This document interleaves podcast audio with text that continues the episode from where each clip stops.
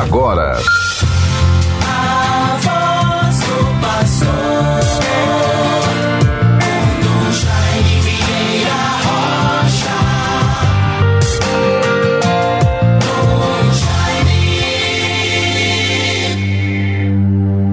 O Senhor descerá com esplendor para visitar o seu povo na paz e fazê-lo viver a vida eterna. Bons ouvintes todos, caros irmãos e irmãs, louvado seja Deus por nos conceder mais este dia que estamos vivendo, esta sexta-feira, dia 16 de dezembro de 2022 terceira semana do Advento.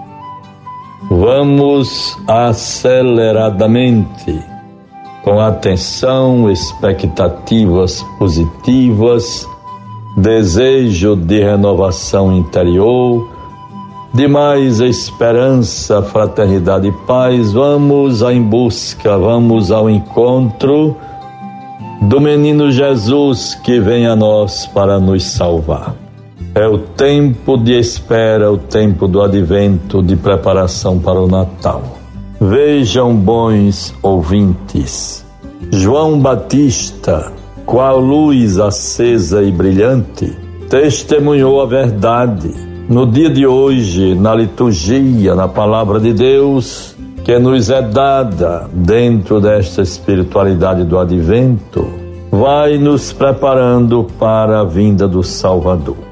E assim, bons ouvintes todos, nesta sexta-feira, vamos participando da oração do dia, tão rica de bênçãos e de graças. Nós vos pedimos, ó Deus Todo-Poderoso, que a vossa graça sempre nos preceda e acompanhe, para que, esperando ansiosamente a vinda do vosso Filho, possamos obter a vossa ajuda nesta vida e na outra. Vejam que bonito. Procuremos nos deixar envolver por este desejo, por esta súplica, por este pedido. Assim vamos nos preparando cada vez mais para o Natal do Senhor. Hoje, nesta sexta-feira, 16 de dezembro, teremos pela manhã, logo mais às 11 horas, no nosso seminário de São Pedro, a celebração de encerramento do ano letivo. Quantas bênçãos, quantas graças. Sobretudo a beleza, o dom dos 16 diáconos transitórios que ordenamos no último dia 12 passado dia de Nossa Senhora de Guadalupe, padroeira da América Latina. A semana riquíssima de dons e de graças.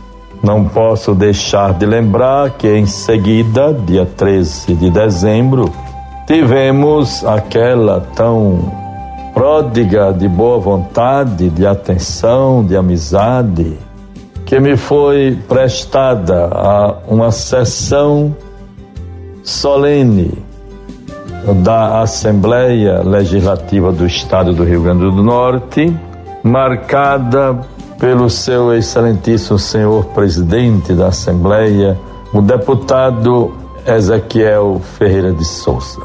Um momento pleno da bondade, da gratidão, tantos sentimentos e gestos tão elevados que só podemos oferecê-los todos à glória de Deus, à vida da igreja, homenagem ao nosso clero, à nossa arquidiocese, por tudo aquilo que me foi oferecido, prestado, falado, sem mérito algum de minha parte, mas agradecendo e louvando a Deus por estes dons.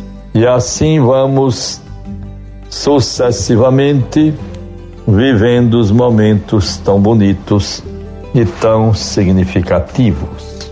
Dias que vão nos preparando para o Natal do Senhor. Neste dia 16, nesta sexta-feira. Quero me congratular com o Dom Matias OSB. O que é que significa?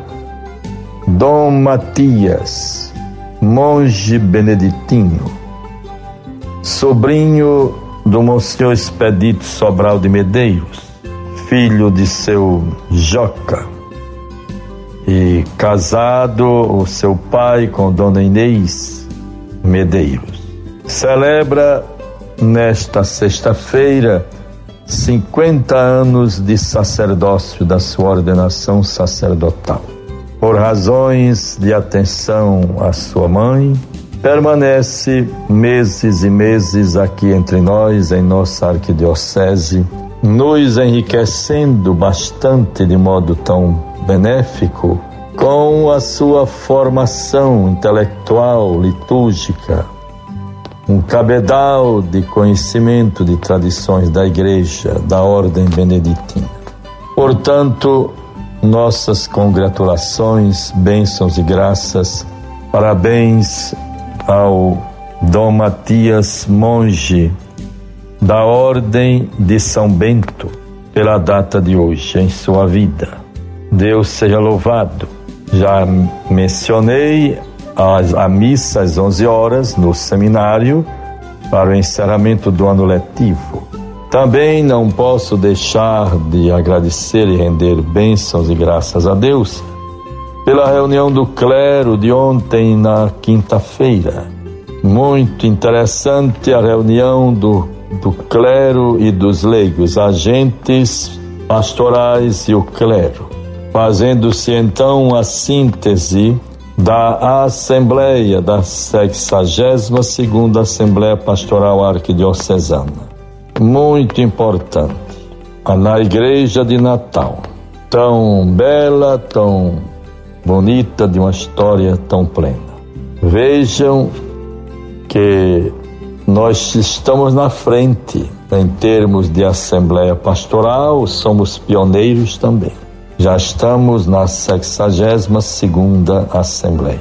Agradecemos muito a coordenação pastoral na pessoa do Padre Flávio Herculano, o nosso dedicado secretário do pastoral do secretariado Orsenival Maria de Souza, como também a ação e a colaboração dos diáconos, o diácono Edmar Conrado, sempre sistematizando e nos ajudando a interiorizar e a viver de modo mais didático, pedagógico e com tanta motivação as conclusões da nossa Assembleia Pastoral.